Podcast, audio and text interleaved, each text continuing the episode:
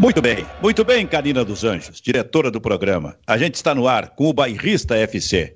Seu Diogo Rimo. Ah, primeiro, tá frio aí, não? Eu faço a pergunta todos os dias para ti, porque eu quero te ver um dia sem camiseta, assim, de casaco e aqueles negócios aí, e neve, esse tipo de coisa. Aliás, transmitindo da rua um dia que a gente tiver neve por aí.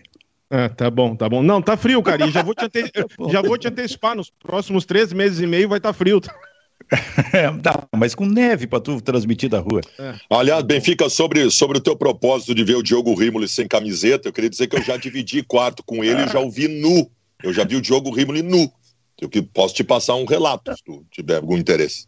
Não, eu acho até que a gente pode dar um tempinho, porque tu me passasse recentemente o relato do Messi, quando tu viu o Messi nu. Verdade. Ninguém nunca mais vai ver isso. Eu então, sou o então, único. Eu... Sou o único. Tu, tu, tu, tu, tu foi um jornalista, tu foi um repórter muito mais competente que eu e cobriu 500 mil coisas a mais do que eu, mas tu nunca entrou no vestiário do Barcelona e viu o Messi e o Eto'o pelado. Eu vi e tu não viu. É, mas eu, sabe, o Silvio, já nessa o Lauro, de, de... O Lauro Quadros te ganha, porque o Lauro Quadros viu, Pelé, ele era repórter e viu o Pelé pelado. É, é maior. Não, é, maior, é, maior é maior em todos os sentidos. É maior como. Espetacular. Eu vi o baldaço. Isso, vira, isso vira meme. Se fizer um recortezinho, tá pronto o meme.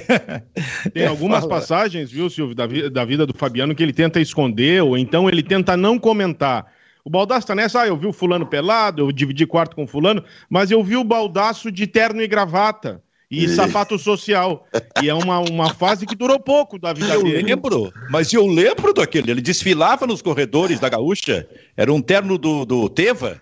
Isso, é, isso, tá. isso, Aliás, Vocês... o Baldasso estava à frente do seu tempo, porque, né, porque hoje em dia, a gente, os ternos hoje, eles são bem apertadinhos, assim, são bem modernos, né? E, ele, e eles são, a calça é curta, hoje, dos ternos, pois o, a do Baldasso já era há 20 anos. É, é mas assim, ó, Silvio, o que originou tudo isso é que é o mais curioso e que ele tenta omitir, que ele chegou um determinado dia no setor e disse, olha, acabou com essa história de jogador de futebol nos chamar de mortifome, que estão sempre correndo atrás de entrevista e coisa e tal, que a gente é chinelão, a partir de amanhã eu vou vir sempre de terno e gravata, sapato social e também uma pasta de executivo. A gente achou que era brincadeira, mas aí no dia seguinte ele apareceu assim. Aí o pessoal se reuniu e começou a postar. Quanto tempo vai durar esse devaneio do Fabiano? Aí uns disseram um mês, outros um mês e meio. Ninguém apostou em uma semana. Acho que nem o Fabiano apostaria em uma semana, que foi o tempo que durou aquilo. E ele chegava com aquela pompa e aquela, aquela pasta de executivo, abria, tinha um Marantz, um monte de pilha Rayovac, uma carteira de cigarro, umas anotações todas jogadas um para o lado, cada uma para um lado, com um monte de garrancho. Então é o seguinte, ó, o hábito definitivamente não faz um monge, viu, Silvio? E o, e o pior é o seguinte: eu vi que eu não estava fazendo uma coisa adequada no dia que eu, eu fui fazer uma viagem, para não sei se era o Intro Grêmio, eu estava no aeroporto Salgado Filho e encontrei o Paulo Roberto Falcão, que era comentarista da Globo na época, estava viajando para comentar um jogo. E eu pensei assim: agora eu, me, agora eu se consagro, né? Paulo Roberto Falcão, o cara mais alinhado da história do futebol mundial. Encontrei o Falcão, o Falcão olhou para mim e falou: Bah, cara, pra que isso tudo aí, cara? Precisa de... O Falcão, o Falcão achou um exagero, cara. Aí eu larguei tudo. Qual foi o primeiro dia, quando ele chegou de terno no, no estádio, no Olímpico, no Beira Rio, lá fazendo a, uh, o setor? Como é, qual foi a reação de você? A primeira, a primeira, assim, a primeira reação. Não, eu não acreditei que ele fosse fazer isso quando ele disse que ia fazer isso. Mas quando eu vi, uh, a primeira coisa que eu pensei é o seguinte: não, não vai durar porque não dá, é incompatível, cara. Isso, não sei, pelo menos no Rio Grande do Sul, no Brasil, é incompatível. Numa época que tu puxava carro, que tu pisava é, na pista atlética de Grêmio Internacional, é, era in, totalmente incompatível. Eu fiquei surpreso com a atitude dele, mas eu sabia que não ia durar. Achei que ia durar um pouco mais, não só uma semana. Essa do Falcão me lembrou aquela famosa, Baldaço Uh, o Brasil ia. Eliminatórias de 93. O Brasil ia jogar. O Brasil jogou, aliás, no domingo no Mineirão contra a Venezuela. E na segunda-feira à noite, o Falcão iria estrear como técnico do Inter, diante do São Paulo. Então nós saímos, eu, o Pedro Ernesto e o Rui Carlos Osterman e um operador que estava conosco, de Belo Horizonte, de manhã cedinho, na segunda-feira, para ir para São Paulo. E fomos para o hotel Transamérica, famoso Hotel Transamérica. E chegamos lá e estamos fazendo ali o check-in e tal, e o Pedro Ernesto olha para o relógio e diz assim, e cá, cara, nós temos tempo ainda, era, faltam poucos minutos para as 10 de pegar o café. Aí ele pediu para o operador, nosso amigo, assim, pá, faz o seguinte, tu, tu, só guarda o equipamento e desce vamos tomar o café, vamos aproveitar. Enquanto isso, nós fomos indo, eu, o Rui e o Pedro, né? E o operador guardando ali, grande operador, nosso amigo. Só não vou dar o nome aqui, porque dia eu dou nome, mas ficou uma figura maravilhosa. E aí a gente tá tomando, e nós chegamos no, no, no, no restaurante, tá o Falcão de Terno o técnico do Inter queria estrear. E nós, oh, nós sentamos numa mesa ao lado assim do Falcão e, e fomos comer. E aí nós sentimos que não iria ter repetição. Era aquilo ali porque os garçons já estavam chegando para tirar tudo. E aí eu digo, pai, o operador, cara. Aí ele chegou. E aí ele sim sentiu mais do que nós. Então ele disse: Olha, vou ter que fazer tudo isso, resolver tudo isso numa atacada só e foi pegar o café e foi se servir. Aquele pratão começou a crescer, crescer, crescer, crescer, crescer. E o Falcão de terno olhou. Olha, daquele jeito desse. Estou impressionado, sabe, olhando. E o Rui Carlos Osterman só olhou e disse assim: Meu Deus do céu, o que é isso? Tava subindo o morro, mas só que ele foi inteligente, cara, não ia dar para repetir, eu vou meter tudo. tu sabe que, para terminar, já que nós estamos nas amenidades, antes de todas as porcarias aí... É, bem muita coisa dizer, por aí. É, deixa eu só dizer uma coisa, uma vez eu fui cobrir um jogo do Grêmio na Argentina, acho que era a final da Libertadores de, de 2007, e aí o Rui Carlos Osterman era o comentarista. E aí o Rui chega para mim umas 4, 5 da tarde, vamos jantar juntos hoje, guri. Vamos a um restaurante, eu te levo. E eu pensei, me ferrei, né, cara? Pro restaurante com o Rui Carlos Osma, tem que rachar depois o, o custo. O Rui vai pedir um vinho de dois mil reais, tô ferrado. O Rui fazia coluna. o Rui fazia coluna na Zero Hora falando de vinhos. Eu pensei, me ferrei. Aí nós chegamos num, num, num bar, restaurante lindíssimo, com todas as possibilidades de bebida e tal. E aí eu pensei, agora, agora é a hora do que eu me ferro, né, cara? Aí chegou o garçom. é muita história. É bom. Ih, rapaz. Outra sorte que qualquer dia nós vamos fazer um programa só relembrando isso. Dá pra fazer. fazer tu só, abre uma live, esquece a tua loucura com o internacional, essas lives loucas sobre o internacional, é. e tu vai abrir a live e dizer assim: hoje eu não vou falar sobre o internacional. A menos que tenha a ver com as histórias que nós vamos contar. É verdade. É Aí, verdade. O Fabiano o, o, Silvio, o, o, Fabiano é a pior companhia que tem para uma refeição. Isso eu, eu posso garantir. E, e, eu sei disso porque eu já fiz muitas refeições com ele, porque ele simplesmente se concentra só na comida. Ou seja, é. tu quer trocar uma ideia, tu quer né, trocar, esticar o, né, o, aquele momento prazeroso de uma refeição e o rapaz não te olha, é. ele fica olhando só pro prato, come e acaba, vambora. Então é o seguinte, ó, é, é, é um prêmio pro Rui aí mesmo. Eu lembrei da, daquela com o Vianney Basta, na turma mil, que hoje nós não vamos falar do Inter. Ô, Diogo, nós não vamos criticar o Inter. Esse programa não terá crítica ao Inter e não vai falar tá sobre a situação do Grêmio. São Paulo, eu, Pedro e o Vianney, fazendo um jogo de noite, nós paramos num, num flat. Os três no mesmo apartamento ali. Os três no mesmo apartamento. E aí saímos do, do, do estádio, tal, jantamos, esse tipo de coisa, e fomos para o hotel, né? Pro flat. E já era mais de meia-noite, e no dia seguinte, que, que, porque essas nossas viagens eram loucas, né? Tu dormia quatro horas, saltava da cama e já ia, porque no dia seguinte, manhã cedo, já pegava o, o voo de volta. Isso parece que é pelo que o, o movimento de cabeça do Diogo parece que segue assim. Aí, cara, nós estamos nos trocando ali para. O Pedro Ernesto dorme pelado. Foi tirando a roupa e se atirou. Eu dormi, fui dormir só de cueca, esse tipo de coisa. Aí o Vianney começa a tirar, tira. O Vianney faz cerimônia, né? Tira a camisa, né? camisa volta ao mundo, tira a calça. Quando ele baixou a calça, a calça aparece a cueca de Vianney Carlet. A cueca personalizada do Internacional. Foi aquela época, vocês lembram disso? Vocês são mais velhos do que eu. Aquela época em que a dupla Grenal fez um lançamento de vários produtos em conjunto e foram lançadas cuecas do Grêmio Internacional. E os caras distribuíram e foram lá na rádio. Surge o Vianney. Mas Vianney, o que é isso? Ah, me deram, tô usando. que maravilha. Bairrista FC, Bairrista Futebol Clube, Vero Internet, Rádio Felicidade 90.3 FM, Rádio Sorriso 104.3 FM. Vamos ao que não interessa. Vamos ao que não interessa. Explica o Internacional pra gente aí, o Baldassi, já que tu tá tão louco aí. O, que nós vimos ontem é o Inter 2021, né? Nenhuma surpresa, nada de muito diferente. Benfica, eu vou dizer uma coisa para ti: o pior ano da história do Inter, se tu perguntar para qualquer Colorado, o pior ano da história do Inter é 2016, né? Que é o ano que o Inter caiu para a Série B. Mas eu gostaria de lembrar para vocês o que foi aquele ano como um todo. Aquele ano como um todo, o Inter foi campeão gaúcho, o Internacional foi semifinalista da Copa do Brasil e o Inter, naquele campeonato brasileiro, chegou a liderar a competição. Então eu digo para vocês, o 2021 é pior que 2016. O 2021 do Internacional é um dos piores anos da história do clube. Está falando aqui o Baldaço, que na década de 90 e 80 ia muitas vezes para estádio de futebol ver o Inter que tu sabia de antemão na primeira rodada que não brigaria pelo título. Mas o Inter depois atingiu um outro patamar. O Internacional de 20 anos para cá brigou por título sempre, todos os anos. Nos, no, nesses últimos anos em que o Inter saiu de um processo de reconstrução, quando o Vitório Pífero destruiu o clube, o Inter foi terceiro colocado no Brasileiro de 2018, quase brigou pelo título com o Palmeiras, teve ali até faltando cinco, seis rodadas, brigava pelo título. 2019 decidiu a Copa do Brasil, 2020 decidiu o título brasileiro. Neste ano o Inter não constou. O Internacional não constou como, como, como candidato a nada, sendo que está com dedicação exclusiva ao brasileiro desde julho em que eu disse aqui, um dia depois de ser eliminado na Libertadores, que o Inter tinha obrigação de brigar pelo título brasileiro.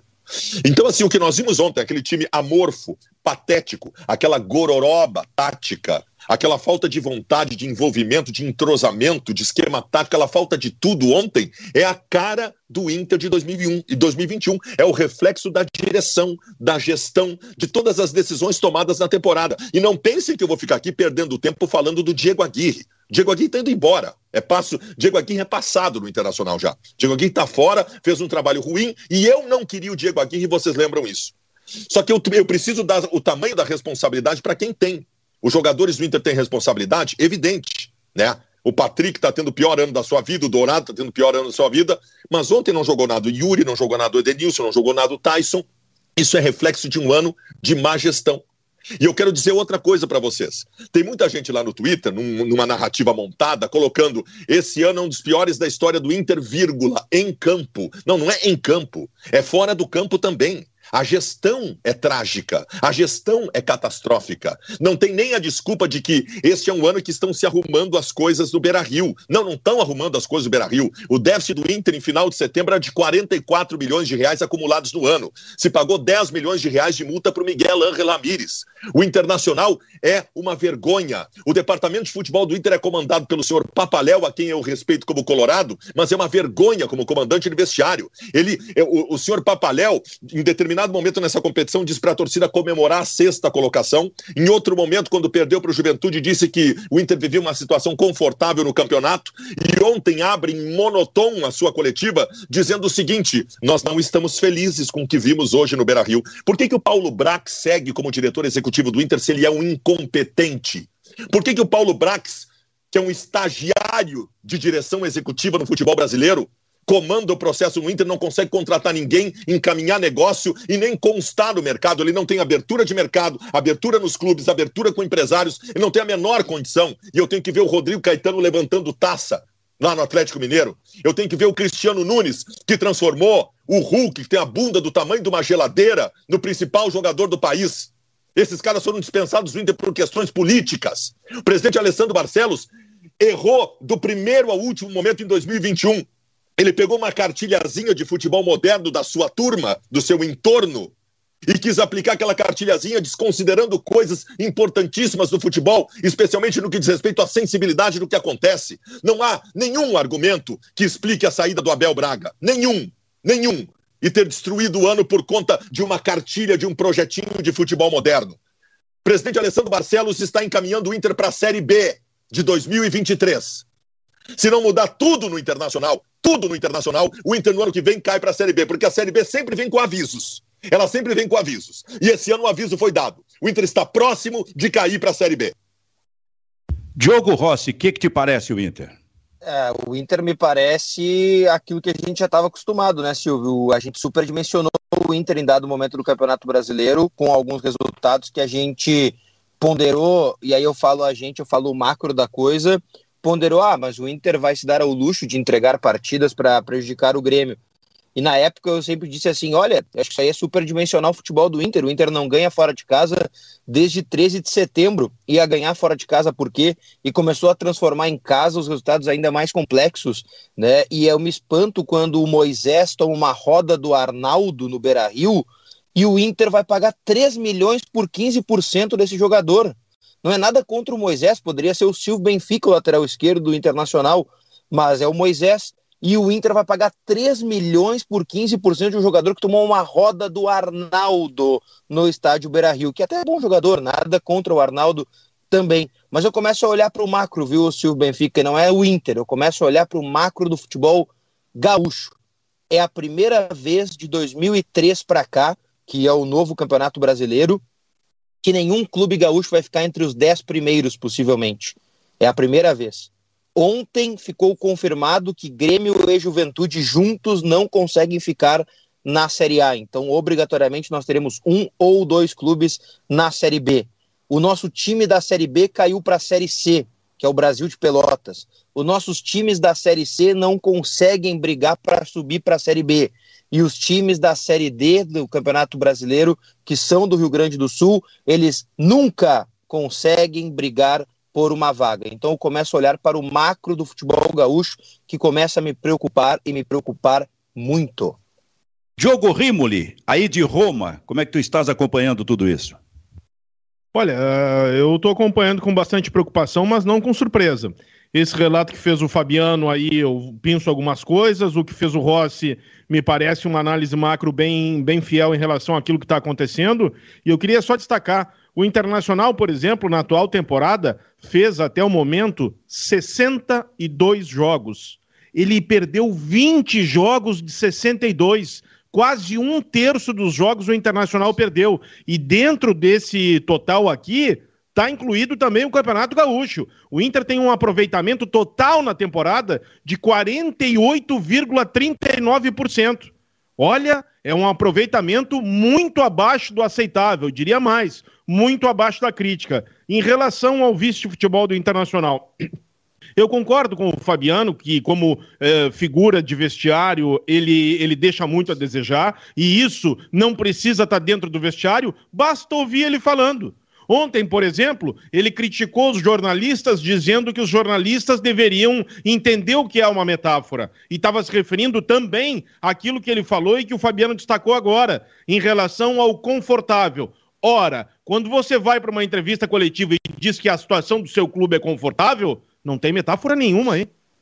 Não há metáfora nenhuma aí. O confortável ali tem a acepção literal da palavra, ou seja, que o Inter realmente se sentia confortável. E o pior de tudo, ele mesmo confirmou que ele quis dizer isso, que ele diz, olha, nós nos sentíamos confortáveis porque eh, os adversários não nos acossavam. Claro, então não tem metáfora nenhuma aí. É absolutamente aquilo que ele disse. E o pior de tudo ainda, e tem pior, o Inter não estava confortável, tanto é que hoje o Inter pode, por incrível que pareça, acabar na 15 colocação do Campeonato Brasileiro. E ainda tem um agravante para o Internacional, talvez. O Grêmio pode acabar em 16 algo que talvez o Internacional não imaginasse. E talvez ninguém imaginasse. Então, o, o, Internacional passa por um momento muito delicado, um momento pífio. E olha, eu digo mais: o Inter tem que mudar e tem que mudar para ontem. Eu, eu quero aqui já, não é propor um assunto, mas deixar a minha impressão sobre algo. Eu não gosto dessa história. Temos que esperar acabar o campeonato para tomar alguma atitude. Vem cá, o Diego Aguirre vai ficar? O Inter quer? Não quer? E diz o seguinte: o, o, o, contrato do Diego encerra, o vínculo dele encerra. Na última partida do brasileiro, nós vamos ter outro técnico. Assim as coisas têm que funcionar. Não é desrespeito ao profissional Diego Aguirre. E tenho certeza que ele mesmo não encararia assim. O Inter e quase todos os clubes fazem a mesma coisa. O Grêmio, por exemplo, claro, o Grêmio é uma situação um pouco mais delicada, mas quase todos os clubes fazem a mesma coisa. Não, temos que esperar acabar. Se o Inter até o momento não se decidiu se vai ou não ficar com a Aguirre, e mais, se não se decidiu pelo seu próximo técnico, o Inter já começou 2022 errando. E tem um outro detalhe que eu colocaria dessa ideia final do Diogo pra gente, é o seguinte, o Inter entrou no Beira-Rio ontem para brigar por uma vaga de Libertadores da América com Marcelo Lomba, que não fica, com Saravia, que não fica, tá? Com Bruno Mendes, que o Inter não sabe exatamente o que fazer com ele na metade do próximo ano. Com Cuesta, que pode renovar o que pode assinar um pré-contrato com qualquer equipe em menos de 20 dias. Com Moisés, que o Internacional pensa em comprar, mas ainda não comprou. Com Rodrigo Lindoso, que é um jogador que o Inter tem que renovar o contrato e que não decidiu se vai renovar o seu contrato ou não. E com dois outros jogadores que a direção internamente nos bastidores fala que podem sair em negociações: Rodrigo Dourado e Patrick. Ou seja, de todos os jogadores, três ou quatro, eu vou colocar o Bruno Mendes nessa barca aí, quatro jogadores obrigatoriamente ficarão para a próxima temporada. Não é assim que tu briga por uma vaga de Libertadores da América, né? O Tyson foi absolutamente assertivo e preciso ontem na sua declaração pós-jogo para a TV, quando ele disse que mudanças precisavam acontecer no Inter e o repórter instigou, perguntou quais mudanças. Ele falou em todos os âmbitos: mudanças na direção, com vice de futebol, no vestiário, com jogadores, com a comissão técnica. E o Tyson botou o dedo na ferida da forma mais precisa possível. O Internacional precisa se reformular como um todo. E eu tenho muito medo disso, porque eu tenho trauma das decisões tomadas por essa direção. Quem vai ser o técnico escolhido? Será que a cartilha do futebol moderno, que exclui qualquer tipo de análise de, de, de, de, sensibilidade de futebol com o que acontece, é capaz de trazer de novo um técnico inexperiente que não tem nenhuma adaptação e familiaridade com o futebol brasileiro? Será que vão inventar isso de novo? A reformulação de grupo, como é que se faz? Tem muita gente que quer que mande embora o Dourado, o Cuesta, o Patrick, ok. Nós temos como contratar alguém com Paulo Brax, diretor executivo? Nós temos capacidade e competência de repor esses jogadores à altura? Porque tu pode falar o que tu quiser do Patrick, do Dourado e do Cuesta. Só que esses jogadores saindo do Inter, em uma semana eles são em algum outro grande clube brasileiro. Pode ter certeza disso. O Inter vai ter competência para fazer esse processo? Eu estou muito preocupado, Benfica, muito preocupado. Ninguém tem competência para fazer essas rupturas no final do ano. Eu já falei aqui que a gente vive essa, essa ideia há muito tempo. Olha, na lista do Internacional do Grêmio estão um jogador para a lateral direita, um para a posição de volante, dois atacantes que o Inter já está buscando esse tipo de coisa, ou o Grêmio, serve para o Grêmio também. Aí sabe o que, que acontece? Não vem ninguém ou vem um, outro e olhe lá, porque a gente vive isso. A mesma coisa que o Inter vai negociar fulano e Beltrano, não vai negociar. Se sair um do Internacional ou dois, é muito. Então, esta, esta é, ruptura, essa mudança radical não vai acontecer no Internacional. E também não vai acontecer no Internacional, por isso que vocês colocam aí, direção de futebol absolutamente fraca sabe? Uh, os erros cometidos, o diretor executivo trazido quando não se tinha uma ideia mais definitiva dele eh, por um grande clube ou grandes trabalhos feitos, esse tipo de coisa, mas especialmente esse negócio de direção de futebol. A gente convive com isso há muito tempo e essa cultura danada de que tem que ter um vice de futebol dentro do vestiário. Esse é o homem que vai estabelecer as relações com os jogadores e que depois vai dar as entrevistas. Quando é que nós vamos sair disso e vamos nos profissionalizar, cara. É só no Rio Grande do Sul isso. No, acho que no mundo inteiro é só no Rio Grande do Sul que existe ainda essa figura. E aí a gente passa exatamente por entrevistas como esta aí. E eu fico a me perguntar: tu acha que hoje passado todo esse tempo, com a evolução tecnológica, os jogadores com acessibilidade assim, é, é, da, da, maior, com a maior facilidade possível a tudo que está acontecendo, o acesso à informação, esse tipo de coisa, tu acha que o jogador vai parar para ouvir o vice de futebol do Internacional que dá esse tipo de discurso que a gente vem ouvindo aí no, no, no Campeonato Brasileiro? Mas ninguém! Então, não é, é esse, esse, esse, negócio está absolutamente separado. É o vice de futebol que vai. O Grêmio passou por isso, já está no seu terceiro vice de futebol. Acha que no vestiário os jogadores do Grêmio vão parar para ouvir vice de futebol? Essa cultura absolutamente é, é, é, superada, conservadora, um troço que ainda existe só aqui no Rio Grande do Sul. Então, então, então tudo isso vai criando, na verdade, esse tipo de problema que redunda dentro de campo, com resultados dentro de campo. A propósito, daqui a pouquinho, em seguida, a Rádio Felicidade e a Rádio Sorriso vão para o seu break comercial. A gente vai atender a nossa interatividade. Mas antes eu só quero dizer, porque depois eu quero tratar disso com vocês, que para mim a coisa é bem simples, é bem objetiva e nós já colocamos aqui no programa. Nós já colocamos aqui no programa. Se o Grêmio for rebaixado na quinta-feira, o Grêmio estará entregando para o seu torcedor o maior fracasso dos seus 118 anos de história. Se o Grêmio for rebaixado na próxima quinta-feira.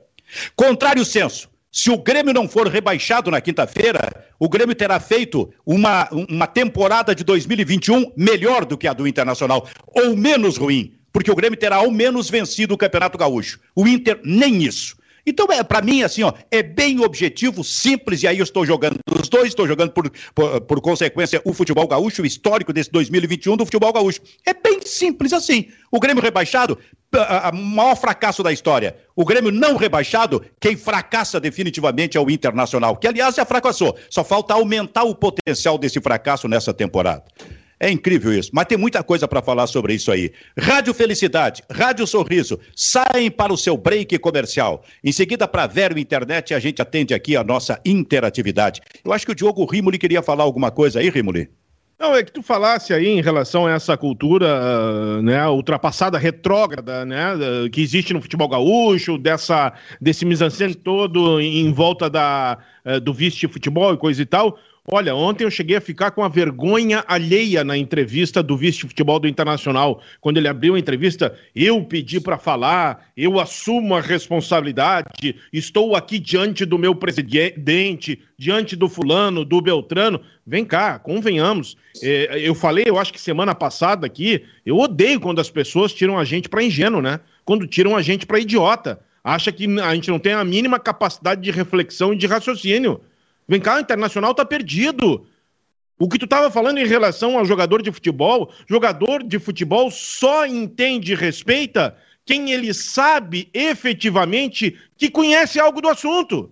Tem um documentário da RAI é, sobre a conquista da seleção italiana na, na Eurocopa 2020, que foi jogada em 2021, excelente, que agora está aí num, numa plataforma de streaming, recomendo para todo mundo, algo que eu nunca tinha visto. E tem uma frase do técnico Roberto Mantini, uma frase de 10 segundos, que resume aquilo que acontece dentro do vestiário.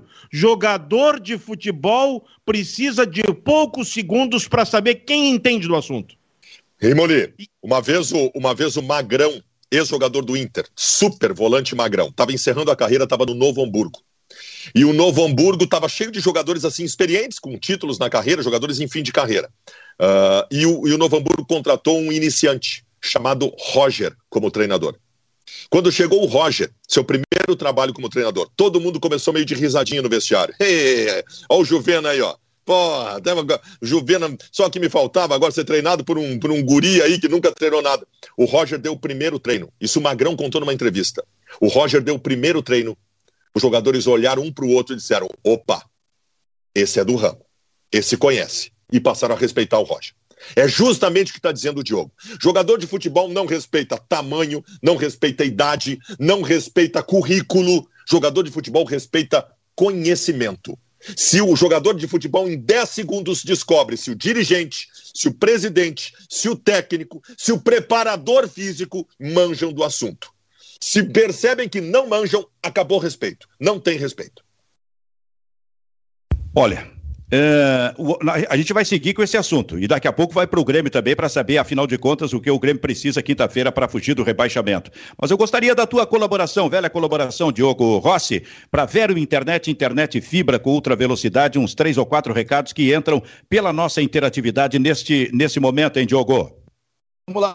Então, a galera mandando recado para a gente aqui na interatividade do bairrista, não esqueçam de sempre deixar o like, né, para participar conosco aqui, fazer o programa, especialmente para que a gente possa cada dia mais ter outras pessoas chegando por aqui. Vamos lá. Uh, vamos ver aqui, o Eduardo Vargas pergunta para o Baldasso qual o jogo que ele vai assistir na quinta-feira. Ah, quinta-feira tá? o que menos me interessa é o Inter. O Anderson Hagman, tu imagina a vergonha da torcida do Grêmio quando. Como é que é? Não deu para entender aqui. O Cajo Colorado diz que os volantes do Inter perdidos na marcação, diz ele aqui, mandando para a gente aqui.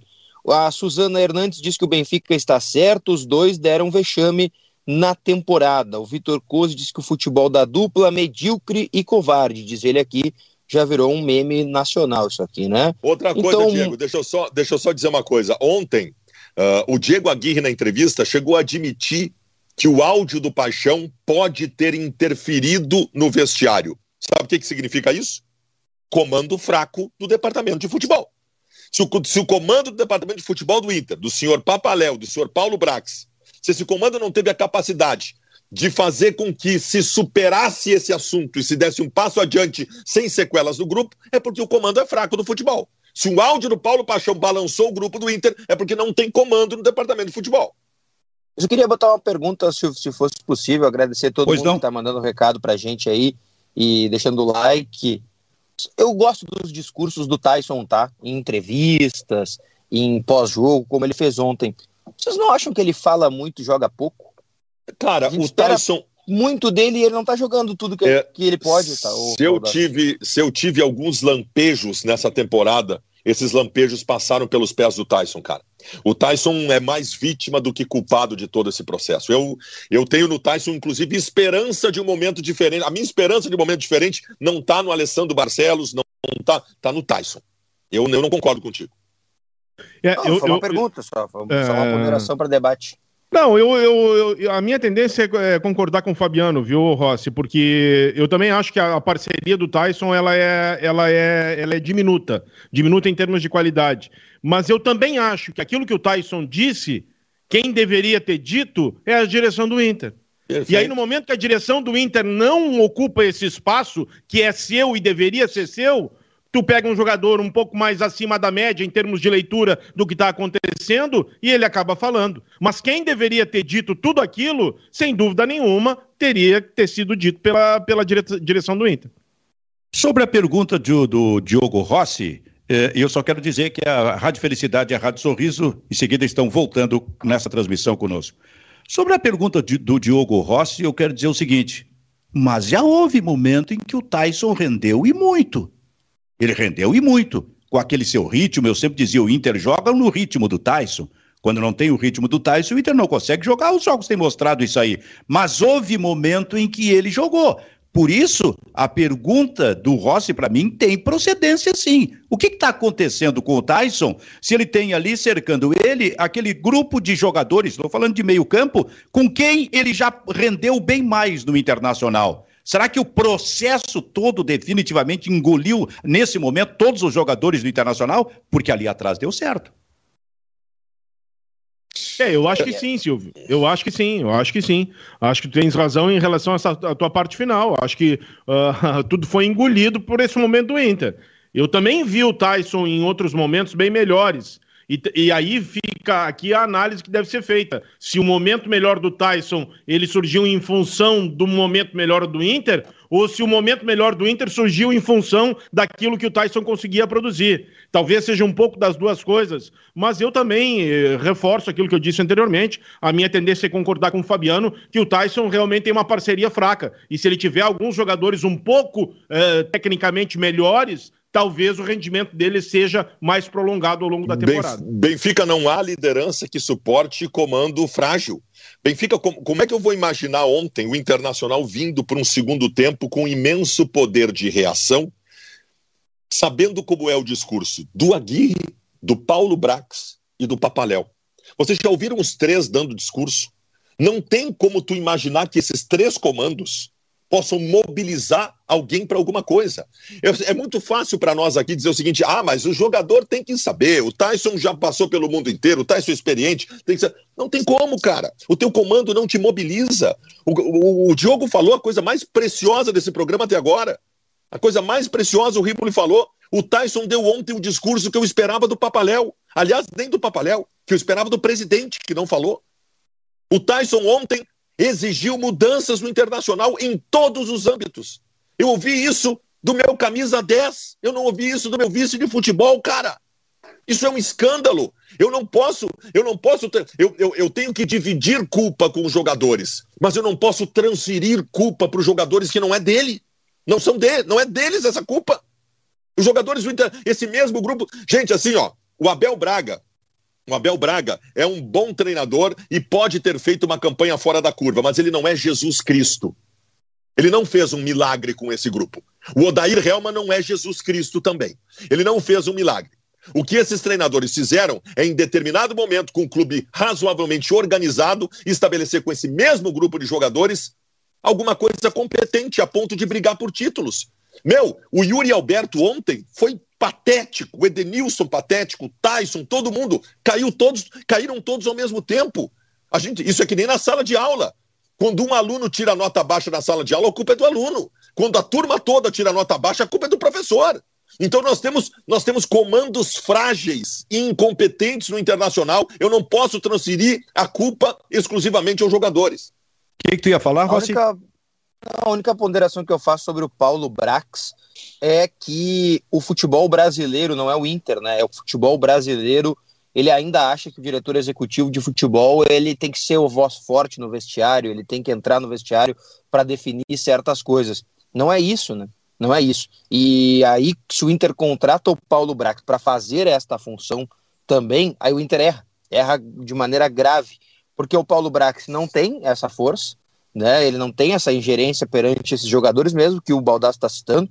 Edenilson, Tyson, Patrick, Cuesta, ele nunca vai conseguir né, se colocar em relação a esses jogadores, pelo menos nesse primeiro momento não, mas também ele fica aquém daquilo que ele deveria fazer, né, que é a busca por jogadores, a contratação de atletas, a reformulação de contratos, né, a execução do processo do Inter como um todo. Por exemplo, eu acho que ele foi bem em ir até São Paulo, se reunir com Felipe Melo para tentar contratar o jogador. E acho que ele foi bem no mesmo nível. Mas isso eu, quando... isso eu também faço. Isso eu também sei Não, fazer. Mas, eu mas também sei na ele... casa do Felipe Melo. Ah, mas alguém tem que fazer, né, Baldasso? Tem, mas função... alguém tem que conseguir, né? Não, mas assim, eu ia terminar. Eu acho que ele fez bem em deixar passar também. 600 mil reais por mês e um milhão e meio na mão do Felipe Melo é demais. É demais. O, o, Inter não tem esse dinheiro. E não é pelo Felipe Melo, poderia ser o Baldassi, que eu acho que seria uma grande contratação para o Inter também. Mas é muito dinheiro, cara. O Inter não tem esse dinheiro a gente tem que viver com a realidade. A gente está tentando imaginar um Inter que não tem essas posses. Diogo. Não tem esse dinheiro, o cara. Inter, o Internacional só foi um clube rico em um momento da sua história. De 2008 a 2014. Só que agora tudo é o pior. tudo, tudo que o Inter ganhou antes disso, o Internacional conquistou e formou grupos sem dinheiro.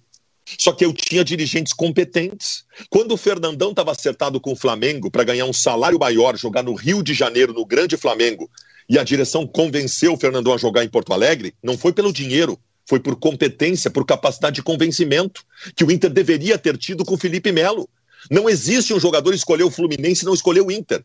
Porque tem coisas mais ou tão importantes tão ou mais importantes que o dinheiro nesse processo. Só que aí eu tenho um vice, eu tenho um diretor executivo incompetente, sem capacidade de convencimento. O Internacional, o Figueroa estava no aeroporto em Montevidéu, viajando para ir para o Corinthians. Foi um dirigente no aeroporto em Montevidéu e convenceu o Figueroa a vir para o Internacional. Não foi pelo dinheiro. Foi por competência e capacidade de convencimento, Diogo. Bom, Agora, então, dinheiro tá, o Inter nunca tá, teve, Diogo. Então vamos apagar o dinheiro, então. O Paulo Brax foi lá na casa do Felipe Melo e disse para ele assim: vem jogar Libertadores aqui. E ele não vai jogar se ele viesse. Cara, o Felipe Melo, o Felipe Melo, a cada, a cada dia sim e dia não, nos últimos 10 dias, ele fazia declaração de amor ao Internacional ou indireta de amor ao Inter, não era o Fluminense que ele fazia. Sim, o Inter foi, o Inter, foi ele, ele, queria, ele queria jogar no Internacional. E o, o empresário conversou com repórteres e disse que o Internacional conduziu mal o processo de convencimento e fechamento. O, foi, o Paulo Brax foi incompetente no processo Felipe Melo, Diogo. Não foi então, desistência. Não foi, bem, foi incompetência. Tu tão bem quanto eu conhece empresários, né? Então, esse papinho aí não, não, eu não colo. Mas tudo bem. Ô, Diogo, o, como é o Paulo Brax diz para o Felipe Melo, vem jogar Libertadores conosco? Mas era isso, era isso que o Inter Felipe Melo para ele. O Felipe Melo se deu conta, não vai ter Libertadores. Mas é óbvio, Benfica. Vai ter Copa Sul-Americana. Ele estava é enxergando. Óbvio. Depois do Paulo Paixão, que, o que mais enxergou o Inter foi o Felipe Melo. Tu imagina contratar o Edenilson para jogar a Série B, então? É, é, é verdade. Alguém teve, alguém teve competência para convencer o Edenilson para jogar a Série B. Agora, o Inter dentro de campo, Diogo Rossi. O Inter dentro de campo ganhou de 4 a 0 do Flamengo. E achou que tudo estava resolvido. A partir de dois volantes de marcação com características parecidas, está resolvido o ano do Internacional 4 a 0 diante do Flamengo. Três dias depois, o Inter jogou contra o Fluminense aqui no Beira Rio, ganhou de 4 a 2, sofreu dois gols. Os volantes do Inter foram envolvidos. Foram envolvidos e um deles teve que sair. Acho que foi o Lindoso do segundo tempo para o Inter fazer dois gols e ganhar a partida. No jogo seguinte foi a mesma história. No jogo seguinte foi a mesma história. Com os dois volantes de marcação, está estruturado o Inter depois dos 4 a 0 diante do Flamengo e o Inter não vai sofrer mais gols, sofreu vários, vários. E assim foi. Daqui a pouco ganha uma partida aqui, uma ali, coisa e tal. Aí tá chegando perto do Grenal, vem o segundo momento do processo. Tá segundo, chegando perto do Grenal. Olhos apenas para o Grêmio. Temos que ganhar do Grêmio para desfilar com um caixão dentro de campo. Temos que ganhar do Grêmio para rebaixar o Grêmio para a segunda divisão do futebol brasileiro. Muito bem, os quatro ou cinco jogos anteriores ao Grenal, o Inter não jogou nada e perdeu praticamente todos. Os olhos eram no Grenal. E veio a vitória no Grenal. E veio o discurso de dirigente do Internacional, inclusive do presidente. O que, que aconteceu depois? Doze jogos e apenas duas vitórias. As coisas não acontecem por acaso elas também acontecem de acordo com o modo como isto é trabalhado num clube de futebol, a partir especialmente da sua direção absolutamente neófita e autossuficiente, achando que sabe tudo de futebol. Essa direção está tendo uma bela lição durante essa temporada, seu Diogo Diogo, Diogo Rimoli. É, mas não há dúvida nenhuma, Silvio. Eu me lembro que logo após o discurso do Alessandro Barcelos, presidente do Internacional, depois do Grenal, eu fiquei até impactado, né, com aquele tom, né, que, de crítica a, ao Grêmio, em, aos adversários, dizendo que ali era sério, que o 7 a 1 continuava e coisa e tal. De lá para cá, o Internacional teve uma derrocada que, sinceramente, mesmo eu, que sou bem crítico em relação a algumas coisas do Inter, não imaginava. Eu não imaginava essa derrocada do Internacional. E eu, para minha surpresa, de lá para cá, pouco ouvi o que tem a dizer o presidente do Inter. Né? Aquilo que tá, o Fabiano falou, que realmente queria ter ouvido do presidente do Inter, que acabou ouvindo uh, do, do Tyson, eu não ouvi do presidente do Inter. E agora já ficou definido que o presidente do Inter vai falar após o jogo contra o Bragantino. Bom, é, o que eu acho, e eu vou repetir, bater nessa tecla novamente, o futebol brasileiro é sempre uma repetição de si mesmo. Está em looping, não consegue mudar uma vírgula ao longo dos anos. Não há um dirigente em clube algum que consiga fazer algo diferente. Por exemplo, o América Mineiro. O América Mineiro vendeu já o seu principal jogador. Há quanto tempo a gente sabe que ele está vendido? Que é o, é o Ademir, se eu não estou enganado, né? Está vendido para o Atlético Mineiro. Há quanto tempo? Pelo menos metade do campeonato a gente já sabe que ele está vendido. E ele continua jogando e rendendo. Aí no Rio Grande do Sul se faz um drama para dizer que um jogador vai ou não vai continuar, que tem que esperar a temporada. Não, não sei se vai ser vendido só depois que acabar a temporada. E em relação aos técnicos é a mesma coisa. O futebol brasileiro e o Rio Grande do Sul, aí reforça aquilo que o Rossi falou, é hoje o expoente da incompetência. Por tudo que o Rossi ilustrou aqui, em relação ao, ao descenso de clubes nas séries inferiores, em relação à, à, principal série do futebol brasileiro, que já tem pelo menos um, um gaúcho rebaixado, e podendo ter, por exemplo, a gente pode ter o seguinte cenário: a melhor colocação de um gaúcho no Campeonato Brasileiro deste ano pode ser a 15 colocação. Isso é inimaginável pela grandeza, principalmente de Grêmio Internacional. O Juventude acho até que está fazendo muito mais do que eu imaginava. Que entre todos esses que estavam para cair, é aquele que mais conseguiu uma recuperação efetiva.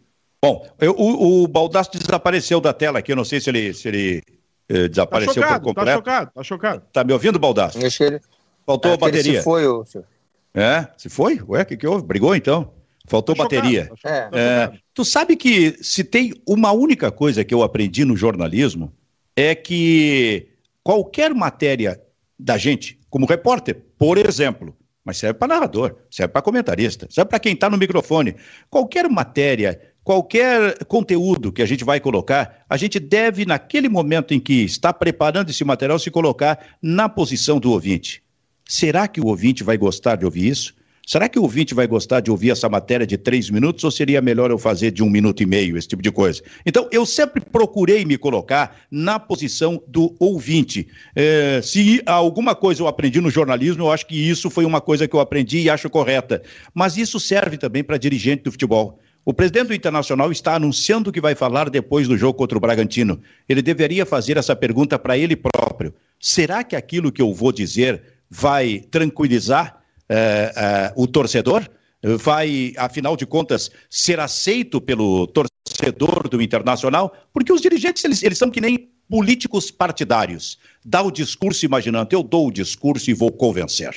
É absolutamente certo. É isso que deve estar pensando o presidente do Internacional, que já anunciou o seu discurso para depois do jogo diante do Bragantino. Lamento informar eu... ele e a torcida do Inter, Rossi, só rapidamente, ele está errado, porque ele não vai agradar, independente do que ele diga.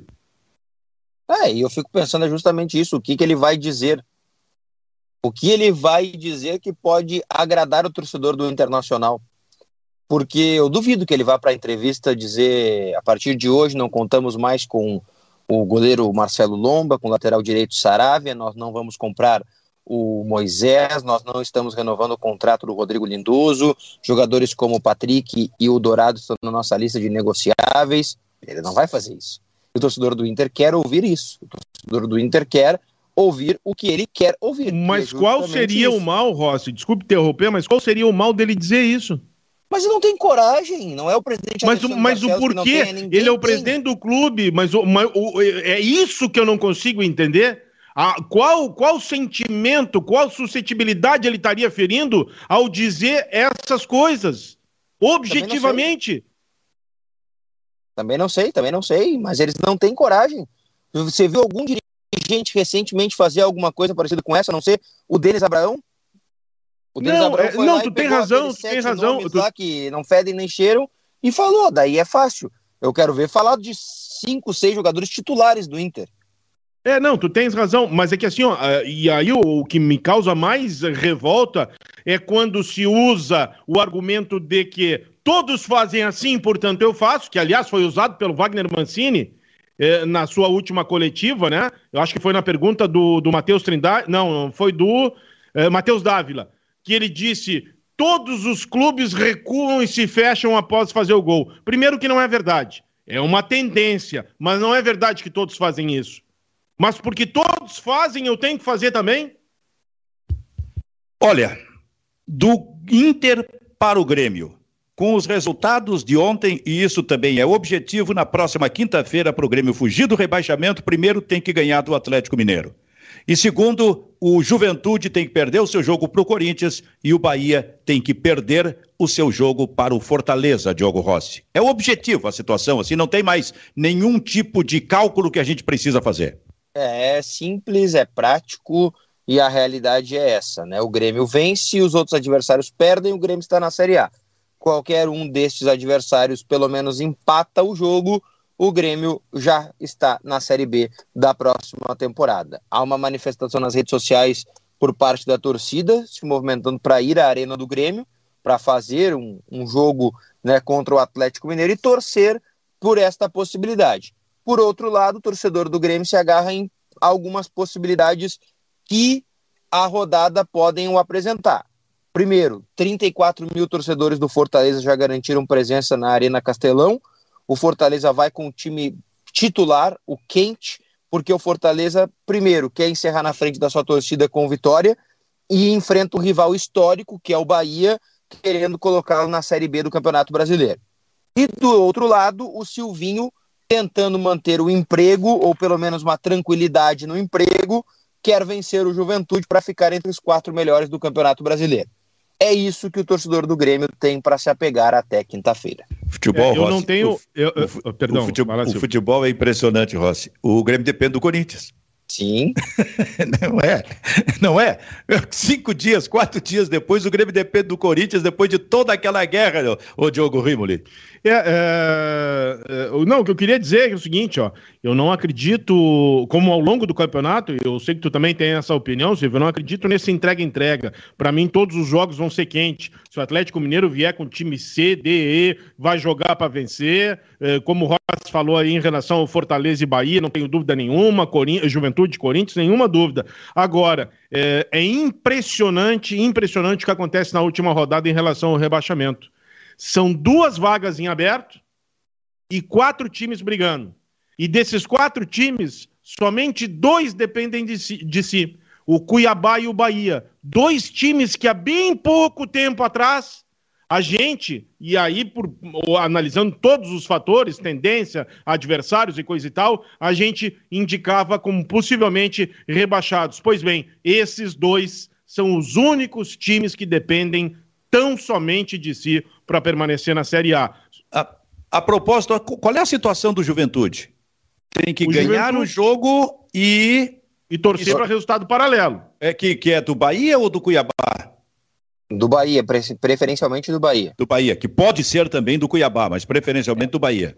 É, que se é, o Juventude é, ganhar, o Bahia não pode ganhar, né? O Bahia não pode ganhar e o Cuiabá não pode empatar. Porque se o Cuiabá empatar, ele tá salvo. Se o Bahia ganhar, tá salvo. Não, mas é, que, não mas é que. mas se, se, o, se o Juventude ganha o seu jogo e o Bahia não passa do empate contra o Fortaleza, o Juventude tá, tá preservado. Fica na primeira divisão porque o Grêmio não alcança mais o Juventude. Sim, sim. Aí cairia é, o Bahia. Sim, é por isso que eu disse que o Bahia não pode ganhar. O Bahia não pode ganhar e o, e o Cuiabá não pode empatar. Porque se empatar o Cuiabá e se ganhar o Bahia, Juventude e Grêmio podem fazer o que quiser que não vão conseguir uh, permanecer na Série A. Então assim, é uma conta, é algo, não é conta, é algo bem simples, né? Assim como a matemática do Inter para Libertadores, né, Silvio e Diogo? Se o Inter vencer a partida, precisa que quatro times joguem e não ganhem. Se qualquer um dos quatro ganhar, adeus Libertadores. Tu acha que a posição do Inter é confortável, Rossi? não, não.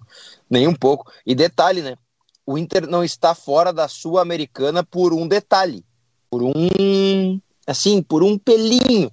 Porque corre o risco de ficar em 15, né?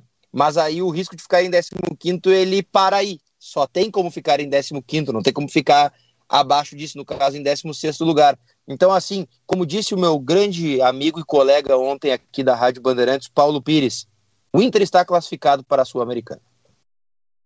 boa, boa essa aí. Agora eu vou te dizer uma coisa: sabe por que, que a, posição do Inter é confortável? Porque o Grêmio não tem como ser 15. Eu acho que o Grêmio pode, no máximo, chegar a 16 para fugir do rebaixamento. Sim, 16. Mas eu volto a dizer, Por, Silvio... Portanto, o Inter vai ficar na frente do Grêmio. Então a eu, posição é confortável. Eu sei que o C no futebol ele não existe e no, na língua portuguesa, por muitas vezes, é inútil, né, o C. Mas, é, se o Inter não tivesse vencido esses dois jogos aí que são bem pontuais, Grenal e o Atlético Paranaense de virada, estaríamos hoje aqui debatendo Grêmio Inter com a possibilidade de jogar a Série B do Campeonato Brasileiro. E Isso, o Juventude, mim, né? É, e o Juventude. Isso para mim é patético, assim, ó. É de chorar, é assim, é pra Sim. enlouquecer, enlouquecer. Sim, é um ano terrível. É o pior dos últimos tempos. É um ano medíocre da dupla Grenal. Eu só estou esperando a rodada de quinta-feira para saber quem foi, foi mais medíocre. Porque o Inter ainda tem tudo para superar o Grêmio. Tem tudo, tudo em termos. Porque o Grêmio corre o sério risco, evidentemente, de, estar, de, de, ah. de, de, não escapar desse rebaixamento. Mas se o Grêmio escapa do rebaixamento, o, o ano do Grêmio terá sido menos ruim do que o do Internacional. Mas dá para dizer na quinta, na sexta, na sexta-feira, Silvio, sem problemas, que se o Grêmio cair, o Juventude permanecer e o Internacional ficar na Sul-Americana, o melhor ano entre os gaúchos foi o do Juventude, que cumpriu o é. seu objetivo ficar na Série A do Campeonato Brasileiro. Cara, que coisa, que coisa realmente impressionante. Diga, Rimoli. Só para eu fechar da minha parte aqui, hoje tem a última rodada da fase de grupo da fase de grupos da Champions, né? Para mim, o melhor jogo da rodada, claro que para mim, é, Milan e Liverpool, né? O Milan jogando em casa no San Siro, buscando uma, uma vitória para um time que para mim está lá na ponta de cima em todos os sentidos na competição e na temporada. E, e olha aqui, ó, queria só destacar uma coisa: o presidente do, da Sampdoria, o Máximo Ferreiro, foi preso ontem, já está em cana, está em cana mesmo, algemado e está numa prisão em Milão em função de fraude, fraudes fiscais em relação às sociedades de empresas que ele tinha e que em princípio, em princípio, não envolvem a, a Sampdoria. E eu queria fazer um destaque aqui que eu acho que sempre é merecido a equipe da Atalanta. A Atalanta aqui, olha, quem não está tendo a oportunidade de acompanhar esse time, que tire um tempinho e acompanhe. Esse time no Campeonato Italiano, em oito partidas fora de casa, ele venceu sete e empatou uma. É um time que joga e dá gosto de ver jogar. e joga também aí a Champions League, joga amanhã uma partida decisiva, importante, é, para ver se chega à próxima fase da competição. Tem um jogador fantástico, fantástico, um ucraniano chamado Malinovski, já com 28 anos, um meia, lembra muito em características, ainda que eu acho melhor, uh, o Alex Rafael, aquele que jogou no Internacional, e é um time que vale a pena ver jogar. E a última informação é que o Tottenham tem mais, tem mais de meio time atingido por surto de Covid e vive caos na Inglaterra. Te cuida, Diogo Rimoli. Te cuida, Vamos Diogo Rossi que a coisa ainda é. não terminou. Muito não, obrigado para vocês dois dose. aí. Abraço, abraço, abraço. Valeu, abraço. Um abraço. Bairrista Futebol Clube fica por aqui. Tchau, tchau.